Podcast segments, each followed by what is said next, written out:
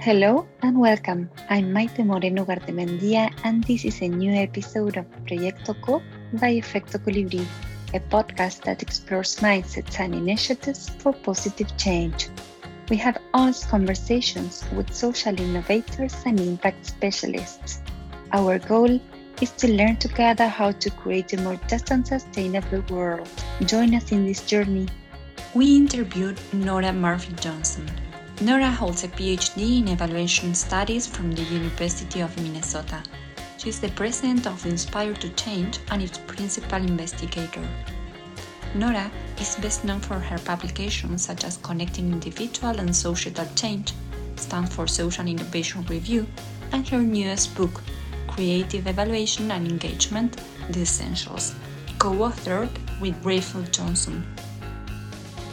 In this conversation, we reflect together how changemakers' inner well being influences their work. Also, the most important findings on their research, Well Being Inspires Well Doing, co authored with Jeff Severance Gunsel, researcher at Terra Luna Collaborative. This report was co created with a group of impact ecosystem key players such as Ashoka, Esalen, Impact Hub, Skoll Foundation, Porticus, and Synergos.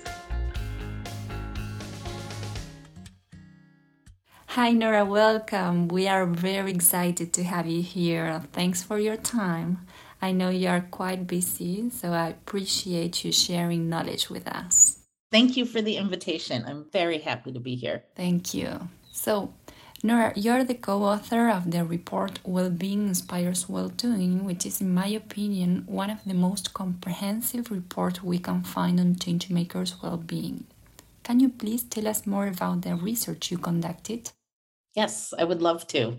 So, the research that I conducted was part of the Well-Being Project, and the Well-Being Project um, is still going and it's it's growing, and they have more research happening. But this research report that you're referring to was the first and, and foundational research um, for the Well-Being Project. So, to understand the Well-Being Project, um, some change makers from Ashoka really recognized that they and their colleagues were not doing well. And they were wondering is does this phenomena of being a change maker who's not doing well extend beyond us? And so they interviewed 50 leading social change leaders from around the world to say how are you doing you know how is your well-being?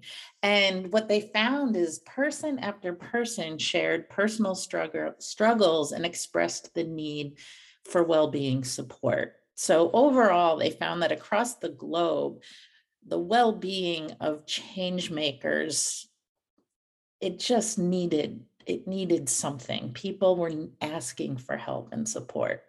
Um, a lot of them felt like they couldn't do this publicly because at the time, and this was in 2013 ish, um, it wasn't as acceptable to talk about one's well being. That was something you did behind the door with a therapist or something like that. But these these conversations about needing help and support as a change maker. They they happened in private. They weren't happening in public. So uh, the well-being project was created in 2014 in response to these 50 interviews to say could we come together and understand what it means to support the inner well-being of change makers and to ask you know or to test the hypothesis is a healthy relationship with oneself imperative for sustaining this incredible work?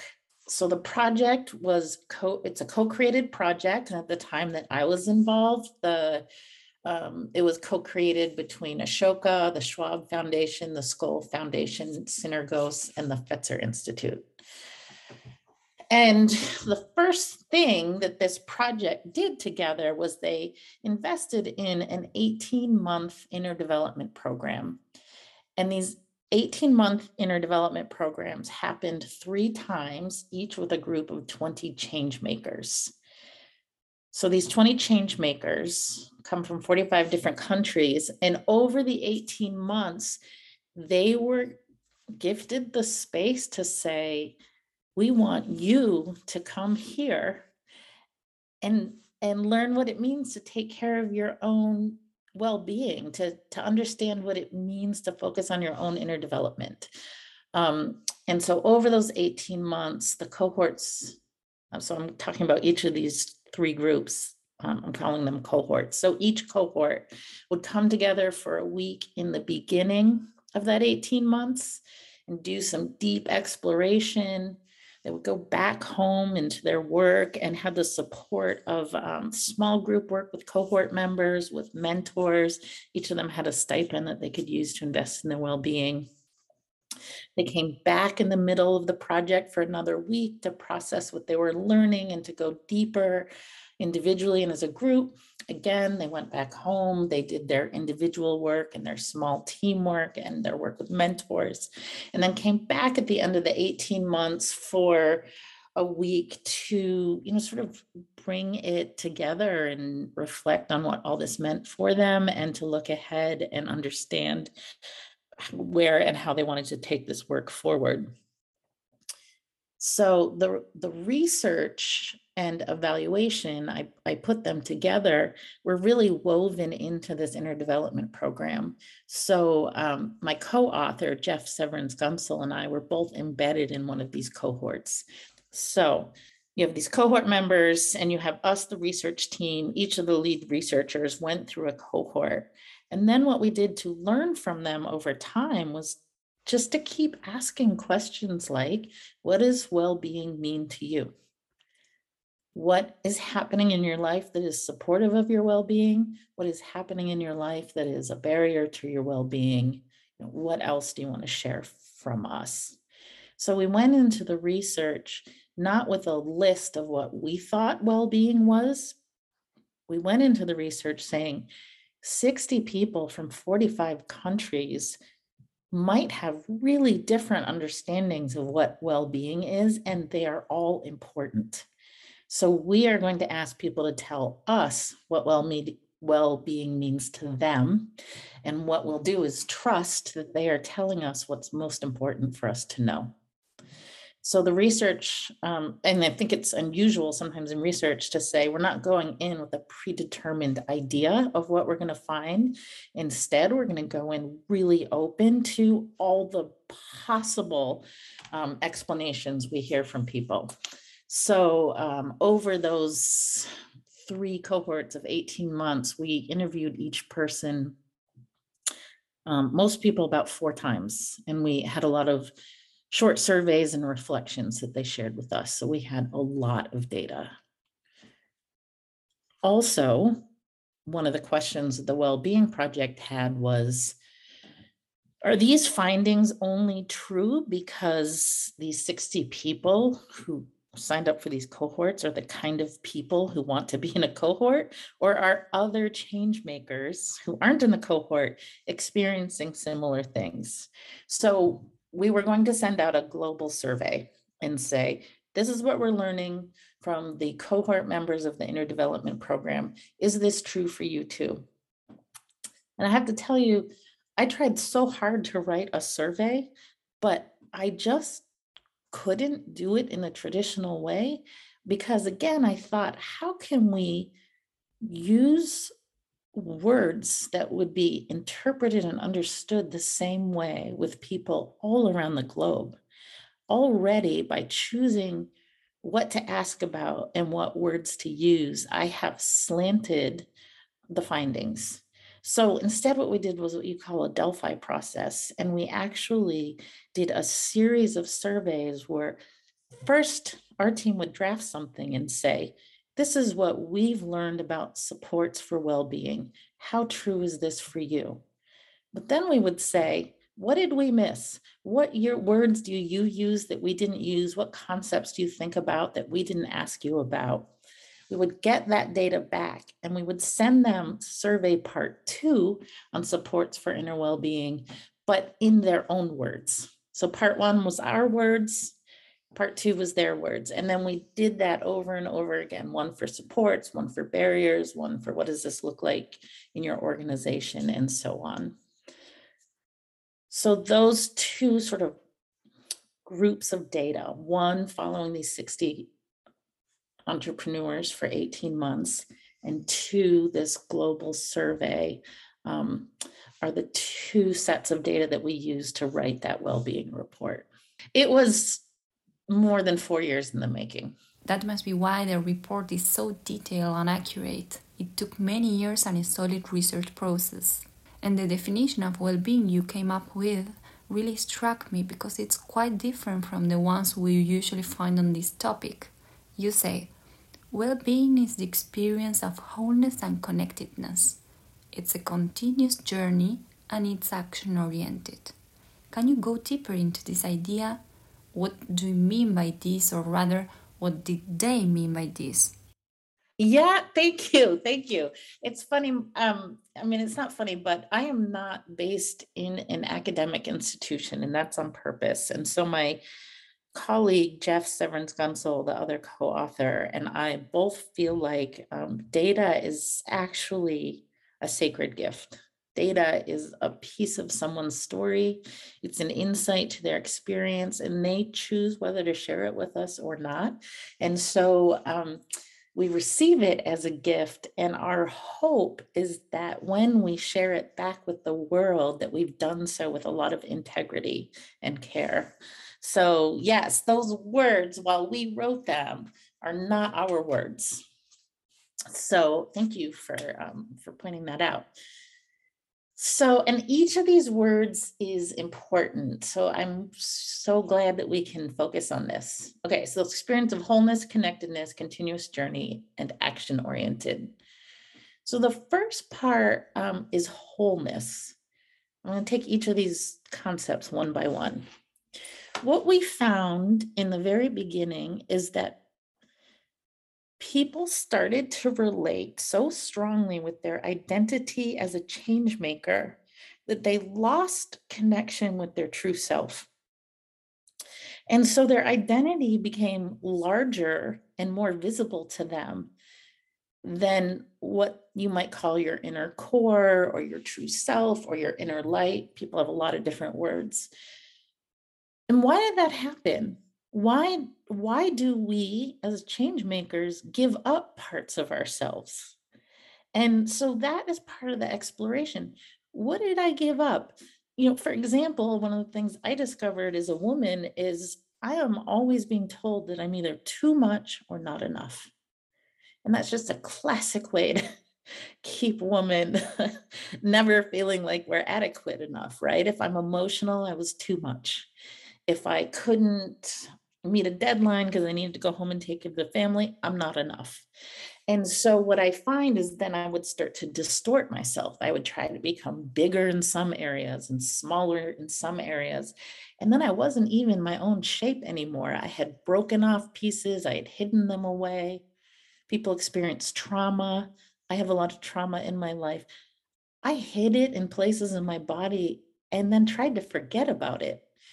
So part of well being is finding all those fragments that we've stored away, often to protect ourselves, and to recognize the ways that we've distorted ourselves to be more like someone else wants us to be. Bring all of that together, right? All of our pieces in our original shape and become whole. Because when we're not whole, we're fragmented, and fragmentation is pain when we are separate from our identity, when we're separate from ourselves, when we're separate from our truth, we're in pain. And it takes a lot of energy to live in a way that isn't your truth.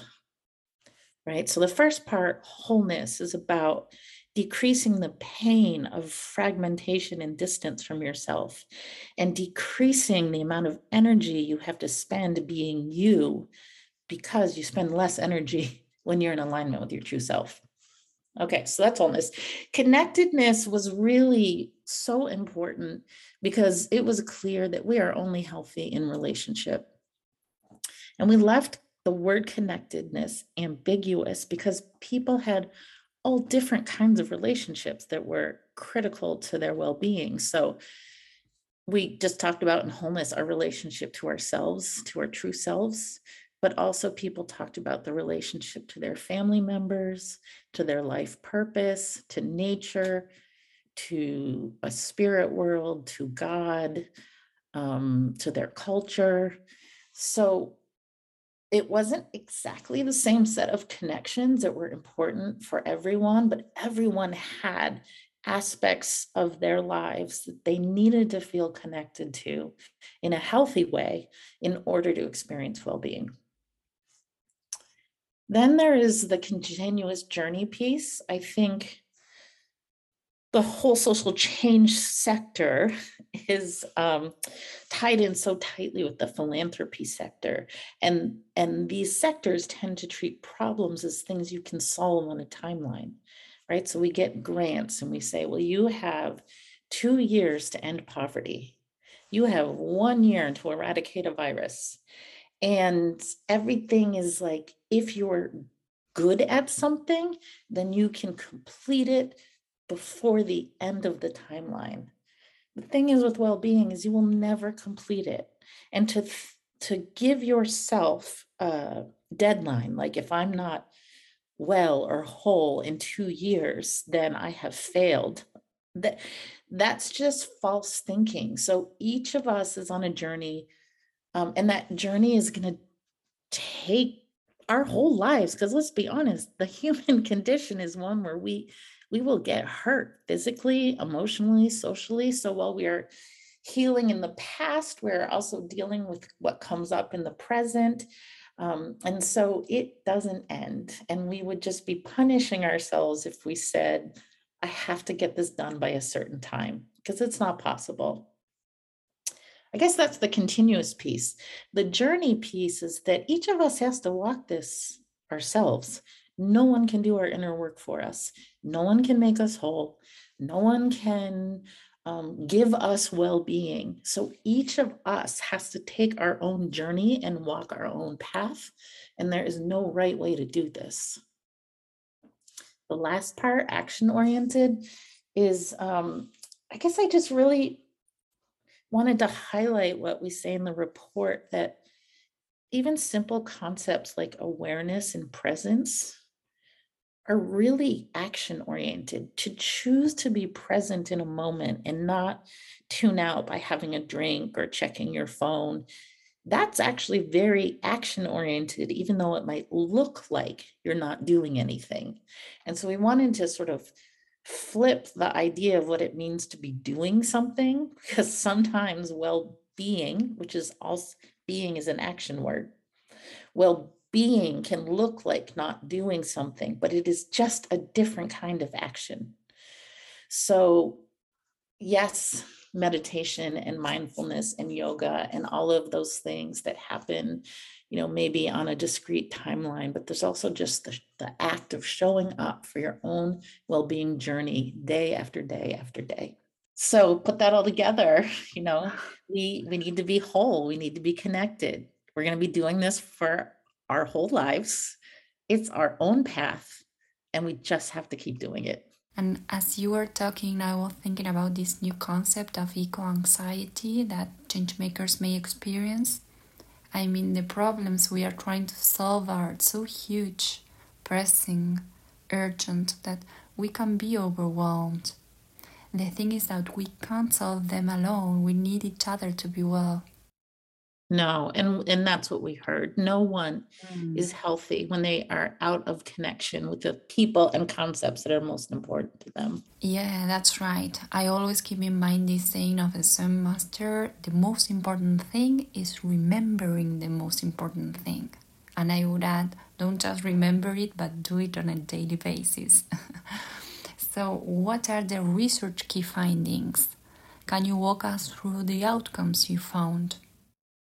So there's um, always a lot of pressure again to think of things in a line, right? Like we we're very linear thinkers, at least in Western culture. And if uh, the people listening to this podcast look at the report, they'll see that we actually have a pretty simple diagram that is an infinity symbol.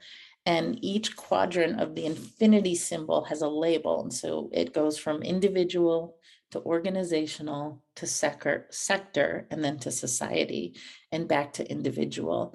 And again the the work is never done and what we find is each time you go through the loop you can either go deeper or perhaps something new has happened like the global COVID 19 pandemic, and you just have a new well being challenge that you need to show up for. So you have to start with this individual level. And we learned at the individual level is that so often change makers have this identity of being a hero. And I don't mean to say that that they are that they think too highly of themselves. What I mean is that they get put on TED Talks, they're given money, they are celebrated, they get awards. And so a lot of the messages in society is not that the idea or the network of people around the idea is what's important, but instead it's that one person right? So they keep identifying the one person at the top, usually the founder of an organization, and put them in this hero role. Like, isn't this person amazing? Look what they've overcome. Look what they can do. They can do more than your average person. When they when people keep getting put into this hero role, it can distort their sense of self and diminish their well-being um, and I and I think that what you mentioned before, anxiety, I think a lot of anxiety comes comes out of this idea that each of us needs to be a hero in our lives and that if we don't do it, no one else can. That if we don't do it, we have let someone down. That if we don't do it, that we are no longer valuable, right? So we've what happens when you keep being treated like a hero or the person who has to do it because you're the special one you you start to think that you can't stop. You start to think that if you stop all these people who are counting on you are are going to be failed by you. So the hero myth, we call it a myth, is really harmful, but it's one that the social change sector has used for a long time. Um, what we found is that that hero myth distorted an individual's sense of self, diminished their well-being, and that part of the work of the individual is reclaiming their identity. And that this identity is more whole, more true to themselves, or more authentic it's less defined by work. Instead, it's enriched by their work.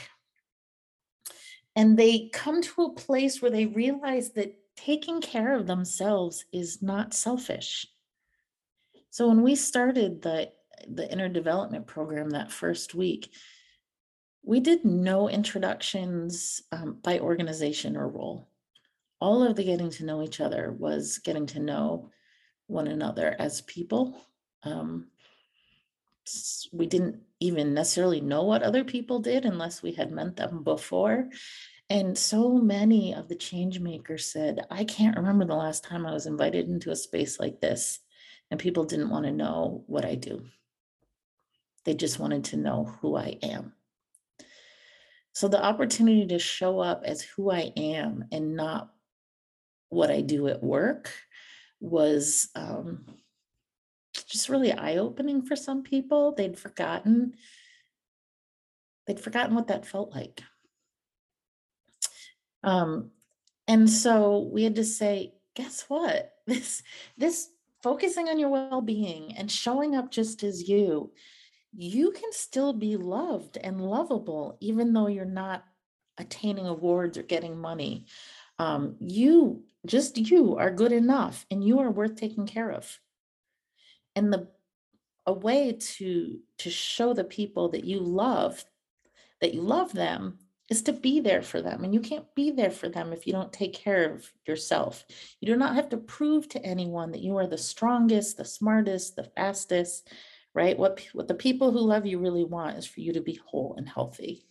So what happened then when when we talked to people uh, who were further along in their in their well-being journeys they said i am leading my organizations differently for one, because I realize that I don't have to be the hero, I'm um, leading in a more collaborative way.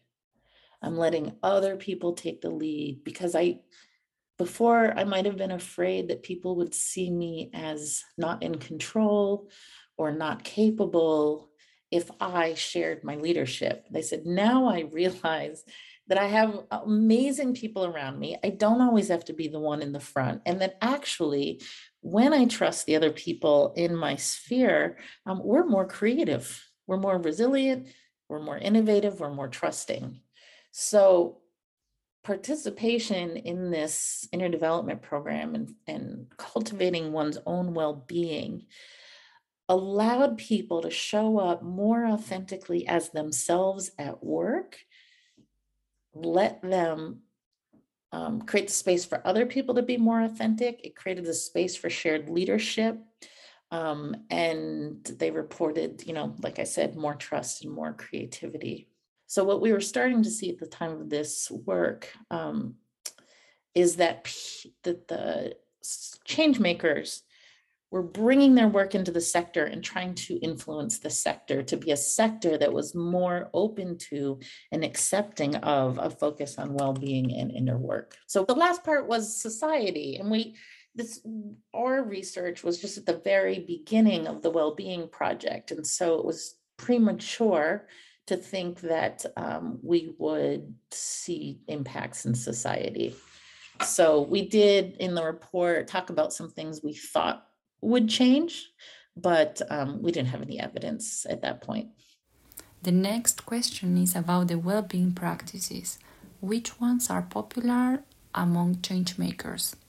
The first part that we said is someone just needs to say yes. Yes, I believe this is important. Yes, I believe I'm worth it. Yes, I'm going to make the time to do this. And that that first saying of yes is actually a huge important step. Um, because so often we're like, I'll get to that later. I'll do that later. That's not high on my mm-hmm. priority list. So saying yes, I will commit to this and make time for this um, is big. And then the next part is once you've said yes, look around. People start when once they say yes, they start to see new possibilities. So, what we say is after you've said yes, try mm. some things out, experience new possibilities in your relationship with yourself and others, the relationship to your work, and with change making in general. And so, that looks different for for different people. If people are saying, I need to start with me and I need to connect with my body, it might be yoga. If it's I used to have a sense of purpose and I've I've lost it I don't know how to get back to it. You might work with a mentor or with a religious figure in your life. Or if you said, I can't even hear my own inner voice anymore, I want to hear it again. Maybe it's going on some sort of silent retreat or guided retreat. So say yes, and then spend time being with yourself to understand what the possibilities are so you can find out what next steps you want to try you can stop and check in with yourself and saying, even if this doesn't feel good yet, am I moving towards greater inner wholeness? And if yes, then I think that would be a good sign to keep going in that way. And if the answer is no, you know, you didn't fail, congratulate yourself for saying yes, but just explore a different opportunity or possibility. Um, all of this yeah. has to happen before we even get to the point where we can think about aligning inner well-being and outer action but that step is really important because we find that the more aligned people are in their values and their purpose and the way they do their work in the world the more alignment they have the more likely they are to experience um, inner health and well-being I completely agree with you, and it's special in each case because it comes from our uniqueness. So, apart from being a researcher, you're also the CEO of Inspire to Change, this incredible organization which has a principle called Be and Become. Actually, I can see it on a poster behind you. I guess it's related to well being. Is that true? Yes, uh, I'm so glad you asked that. I, I became obsessed with the idea of be and uh, being and becoming through this research because one of the teachers that we had in my cohort said, you know, she sort of joked and said, You all need to go to Doers Anonymous. You don't know how to stop doing. You actually are so obsessed with doing that you do not know how to be. And what I realized in that process is that I thought that doing was the work. What I didn't understand is that just being with myself, just showing up and being causes changes. Like, and we see it in our lives too the times where we just show up for someone and listen to them. We didn't solve their problems, but we didn't have to. It was just the presence that they needed. So, the guiding principles that inspire to change are, are really reminders for me because I truly believe that if we want to keep walking on these paths towards health and well-being and wholeness that we have to hold ourselves accountable to something. And so what i hold myself accountable to in part is to not just always focus on the becoming but to recognize that the being is equally important in my journey. And when I'm working with organizations who are often, like I said before, getting funded to um, to be efficient and to get quickly to an outcome and not waste money or time, that is just a recipe for burnout. And how can they become better and healthier if they don't have time to stop and breathe and reflect? So when I work with people, I say, you and I, we both need to be and become to be our best selves, but so does your whole organization. And and so does your whole strategic plan. And whatever the things are that set the culture of your organization, you need to push back on the pressure to become and keep fighting for that space to just be because it's equally important.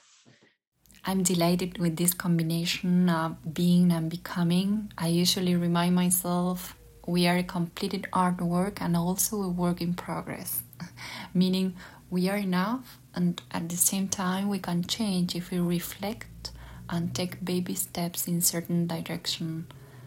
So at the end of our interviews, we usually ask our guests these questions. What are your favorite practices or habits to take care of your own well-being? I, I'll confess. I'm still not very good at this. Um, I see myself falling into the same traps. I it's the the pressure is real, but um, the one thing that I need to do is I have to sleep, and I think it's that often people get rewarded for not needing a lot of sleep, but I need like eight nine hours a night. So if I don't I try to get a lot of sleep during the week, and if I don't, I I don't set alarms on weekend. And if I have to sleep until 1 p.m. to catch up, that's what I do. So making time for um, sleep. The other part is I I love my family. We have kids from six months old to 26 years old, and I just make sure that I have enough time to be with my family every day. Um, I don't work until 9 p.m.